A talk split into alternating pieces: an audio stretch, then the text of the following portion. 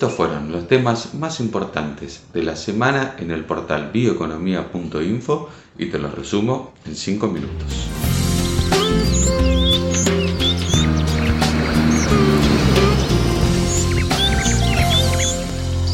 La Agencia Internacional de Energía, el organismo que se ocupa de coordinar las políticas energéticas entre los países miembros de la Organización para la Cooperación y el Desarrollo Económico, la OCDE, em, ha establecido en un documento una hoja de ruta para descarbonizar todo el sector de la energía para 2050 de forma de poder cumplir con los ambiciosos objetivos de París.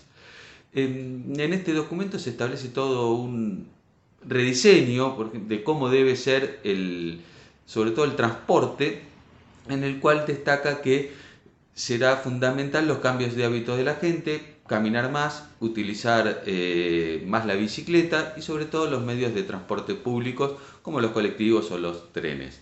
Pero también la agencia dijo que es necesario poner fin urgente a las inversiones en petróleo, gas y carbón.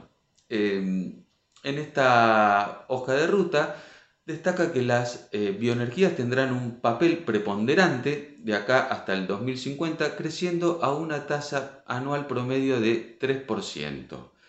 Em, también le da un rol protagónico al biogás, más precisamente al biometano, en lo que tiene que ver eh, en sustitución del gas natural, ya sea en cañerías o también en el uso de transporte. Y también destaca que los biocombustibles en la próxima década tendrán un crecimiento fenomenal para ir descarbonizando el transporte. Según eh, la agencia deberían pasar del 1,6 millones de barriles equivalentes diarios que se consumen hoy a 6 millones, es decir, casi cuatro veces más. Eh, después seguirán creciendo, pero en forma más paulatina.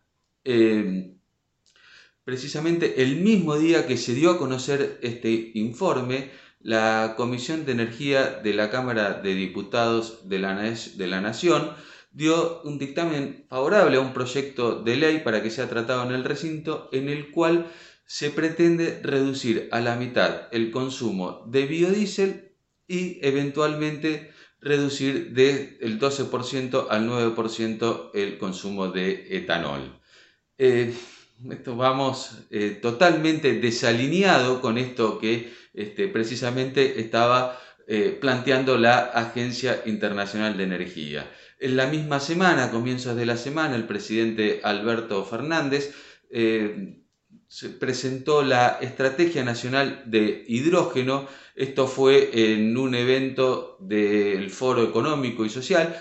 Allí este, dijo que necesitamos una matriz que sea este, más inclusiva, más federal, dinámica, sustentable y algún otro adjetivo más que eh, destacaba que reúne justamente el hidrógeno. Bueno, los biocombustibles reúnen esto mucho más. Entonces, eh, estamos pensando en una posibilidad concreta que es el hidrógeno. Nadie duda que este, en los próximos años eh, podrá llegar a tener un papel preponderante en la descarbonización de la energía. Todavía no se sabe, es muy incipiente, está muy bien estudiarlos. Tan solo el menos del 1% del hidrógeno que se consume en el mundo proviene de fuentes renovables eh, y todavía en el transporte eh, las aplicaciones son muy pocas.